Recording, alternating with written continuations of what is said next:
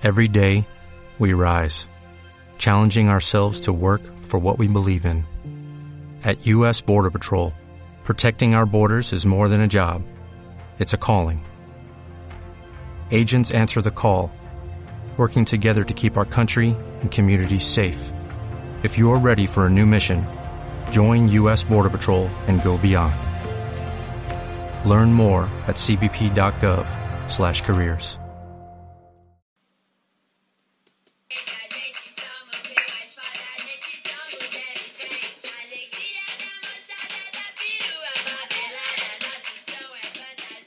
Bueno, hola Pablo, ¿qué tal? Estamos en un nuevo podcast de menuogolazo.com. ¿Cómo está yendo el Mundial?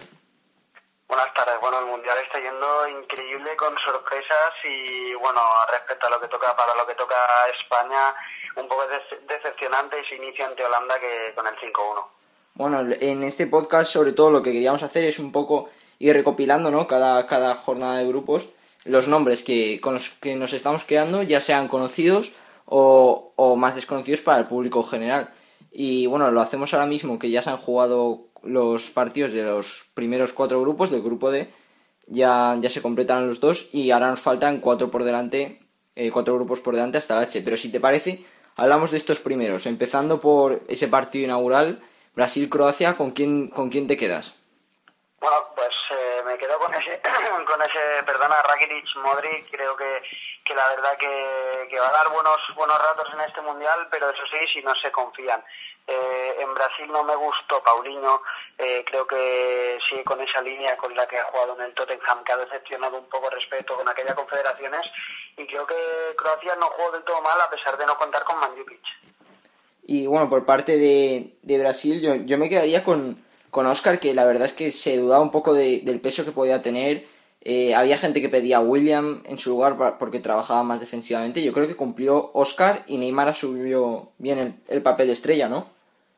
Sí, yo creo que bueno Neymar asumió el papel que suele tener en Brasil de la mano de Scolari. Eh, Oscar también se crece, se crece la selección más que en el Chelsea.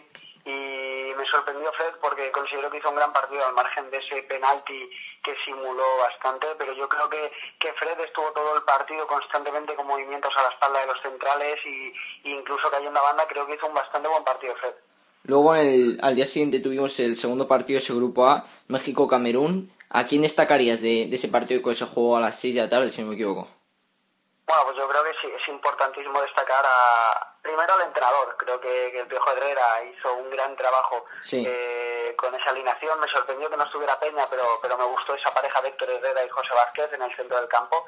Y bueno, destacar fundamentalmente a dos hombres, a, a Giovanni Dos Santos y a Uribe Peralta, que, que le quita el puesto a Chicharito Hernández, que mucha gente no lo entendía y creo que, que el otro día demostró el porqué.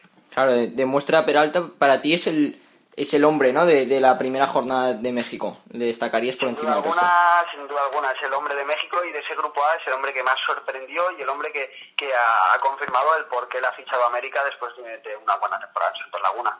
Bueno, nos quedamos con, con esos del grupo A y del, del grupo B. Mm, Empezamos con, con la dolorosa derrota de España, pero bueno, también habría que quedarse con, con algún nombre por parte de, de, de Holanda. ¿Quién, ¿Quién te pareció el mejor?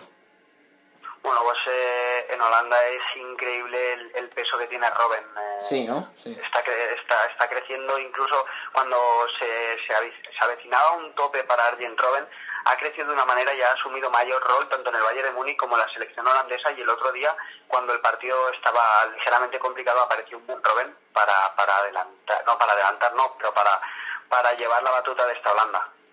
Y también eh, pudimos ver en el centro eh, esa defensa ¿no? de Bangala a nombres como de, de Birk. Bueno, lo pronuncio bien, ¿tú cómo, cómo lo dices tú? De, Bueno, De Brij, yo Sí. pronuncio De Brij, Vlad, eh, Martin Cindy y luego me dejó un poco mis dudas Jan Matt. Eh, es un jugador que me suele gustar, pero le vi un poco tímido a la hora de, de, de, de- de atacar. pero sobre todo de- destaca ¿no? Ro- Robben y bueno, Iván Persi porque sigue cumpliendo ahí Sí, bueno. arriba. Y el partido que estuvo... El partido Sí. de, de Daily Blind. Daily Sí. Blind fue el mejor en esa defensa de cinco, el pase que le pone a, a Van Persie en el primer gol de Holanda. Cierto, y sí. detrás de Robben fue el hombre más destacado de Holanda. Nada, Robben y Blin y luego a las 12 ese, ese- esa noche no tuvimos ese Chile-Australia que, que bueno, que estuvo entretenido porque, porque Chile empezó muy fuerte, pero, pero luego no, no acabó siendo la goleada que, parecía al principio que, iba a acabar siendo. ¿Nombres de ese partido? Bueno, nombres creo que, que hay uno al margen de Tim Cahill y Brestiano que ya son conocidos y el buen papel de, Jenny, de Jelinak, eh, Matthew. es el nombre propio. Matthew Lecky, ¿no? Eh, sí. Sí, creo que se la había visto poco este año, incluso ver partidos enteros de Lecky había sido algo complicado y, la verdad que ofreció un nivel altísimo y seguramente eh, la sorpresa del X no sea la, única que tendrá Australia. Eh, Halloran del Düsseldorf o, Holland desde el banquillo también pueden aportar bastante a esta selección que cuidado porque, bueno, sí es la más débil del grupo, pero puede dar algún susto. No, yo creo que la teníamos muy subestimada porque como a lo mejor como equipo la veíamos, ya, ya le quitamos, ¿no? Todos, la poníamos con, con cero puntos todos, pero oye, casi le rasca ese empate a Chile. Y por parte de Chile empezó muy fuerte el Niño Maravilla, eh, pero ¿quién, ¿quién destacaría sobre todo? Bueno, yo creo que, que fue un buen partido cuando entró de Buseyur, ¿vale? Anotó el segundo gol. Alexis estuvo errático, pero estuvo bastante participativo y hay que destacar a Bravo en la portería. Cuando el partido estaba 2-1, eh, le saca un balón una mano impresionante al Cristiano que podría haber sido el empate y podría haberse complicado esa clasificación de Chile. Y ayer en el Colombia-Grecia eh, ganó Colombia 3 a 0. Quizás mostró, mostró su mejor versión cuando, cuando tuvo el partido más cómodo, con, con una Grecia ya más suelta. Eh, ¿Con quién te quedas de los de Peckerman? Pues eh, con los de Peckerman me quedo con ese doble pivote en el centro del campo que a veces no se aprecia tanto de Carlos Sánchez y Abel Aguilar eh, que me gustó bastante cómo liberaban de trabajo a los tres de adelante de ese 4-2-3-1 como son James Rodríguez y, por las bandas pues encontrar a un Ibarbo que, me gustó también bastante y Teófilo Gutiérrez, la gran sorpresa que, sabes tú bien Miguel que soy mucho de Teófilo Gutiérrez y, entendí su alineación titular incluso dejando en el banquillo a Vaca y a, Jackson Martín. Entonces tú eres más de, de Teófilo por, por delante y le vino bien ese gol para, para sumar confianza, ¿no? Porque a lo mejor ha sido un tanto discreto el partido, pero tú, tú de todos modos eh, afirmas que él aporta, ¿no? Aporta mucho al juego. Aporta mucho, sobre todo para, para esas entradas por las bandas. Creo que él, como es un jugador, no es un 9 puro que esté situado en el centro, vuelve locas a las defensas y libera mucho, ese, ese, ese, genera espacios en el centro del campo para que las bandas. Y James Rodríguez es el mejor beneficiado de que Teófilo Gutiérrez juegue. Bueno, tiene, tiene artillería hay Colombia, en el banquillo grandes nombres también. Y, y después se jugó ese Uruguay-Costa Rica, la gran sorpresa, ¿no? Costa Rica. Eh, nombre de ese partido, sobre todo Campbell, no sé, se, lució esa noche, pero ¿con, ¿con quiénes más te quedas? Pues me quedo, bueno, con, con Joel Campbell, que ya lo has nombrado, y me quedo con, con Taylor Navas. Imposible no quedarse con él, una temporada increíble. Eh, todavía no entiendo que no haya ningún equipo que, que, pague cantidades astronómicas por él porque ha hecho una temporada increíble. Y con Costa Rica, el otro día, con el 1-0, saca una mano de un balón envenenado de Forlán que podría haber significado el 2-0. Y creo que ahí estuvo el partido. Incluso también destacaría a Bolaños muy bien eh, a balón parado poniendo faltas y corners. Precisamente el segundo de, Costa Rica llegó de esta manera. Bueno, cierto, creo que es de, de 5 millones la, la cláusula de, de Keylor Navas. A lo mejor me estoy equivocando, pero me suena que es eso, poquísimo para, para el porterazo que es. Y nada, tuvimos. Está, más, alta. ¿Más, alta? Ah, bueno, pues por la me parecía raro, lo leí y me pareció raro. Pues a las 12 tuvimos el partidazo por excelencia, el, el Italia-Inglaterra, Inglaterra-Italia, que, que, acabó con 2 a 1 para, para los de Prandelli. Y, y bueno, nombres, tuvimos nombres en la veteranía y también la juventud, ¿no? Sí, eh, me gustó mucho el centro del campo de Italia, creo que anuló por completo ese Henderson Gerard. Pirlo es imposible no destacarlo, pero, pero destacar también a Darmian, que jugó un buen partido y, no desentonó esta tónica italiana. Y por parte de Inglaterra vimos esa esperanza en la, en la juventud, ¿no? Cuando salió Barkley, a lo mejor eh, dio un poco de alivio, pero no llegó ese empate. ¿Con quién te quedas de los Three Lions?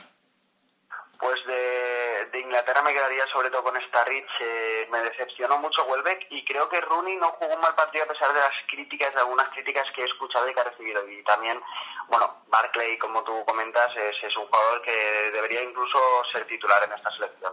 Habrá que ver con, con quién salen los siguientes partidos. Y, y de madrugada, el último partido de, que, del grupo A, B, C y D, cerrando el, el grupo C en este caso, el Costa Rica, Costa de Marfil, Japón.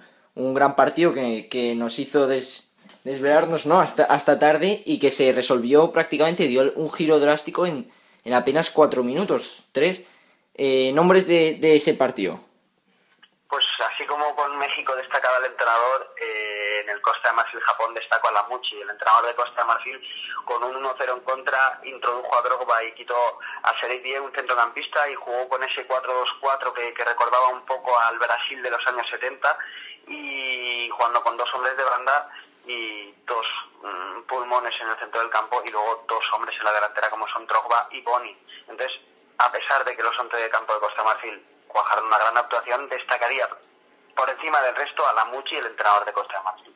Bueno, y, y, luego ese centro que, esos dos centros ¿no? que, que metió Aurier dando sí, sí, sí. a la defensa. Entonces, ¿te parece? Los podemos sumarizar así, como si fuese de algún modo sub-23, ¿no? Podemos poner a los mejores Oscar en Brasil, Oscar Neymar en Brasil, eh, en México incluimos, incluimos a Peralta en, en como los mejores jugadores, bueno, sin que sea sub-23, global. México, Peralta, a Robén, eh, te quedarías también, ¿no? Con, con el... Con Daily Blind en Holanda. Con Blind, con Lecky en Australia. En, Chile nos quedamos con, con Bravo en la portería, por supuesto. También nos quedamos con, con Keylor Navas como portero. Eh, Campbell en, Costa Rica. Aurier, Drogba en, su ayuda en, en, Costa Marfil, pero bueno. Y luego, por supuesto, pues como bien decías, eh, el centro del campo de Italia con, con Pirlo y Verratti. Y, el papel que tuvo Sturridge en, en la delantera de Inglaterra. Pues esos son los nombres a seguir, ¿no? En el Mundial. Los nombres eh, de momento que han destacado y seguramente saldrán muchos más porque es un Mundial que, que, la verdad que está que arde. Pues Pablo, a ver si podemos volver a hablar cuando, cuando se haya acabado esta primera jornada porque nos faltan cuatro grupos y a ver si vamos formando ahí un buen equipo de estrellas, ¿no? Perfecto, seguramente ahora en, en nada comienza el Suiza-Ecuador y seguramente veamos aún más estrellas. Bueno, pues muchísimas gracias.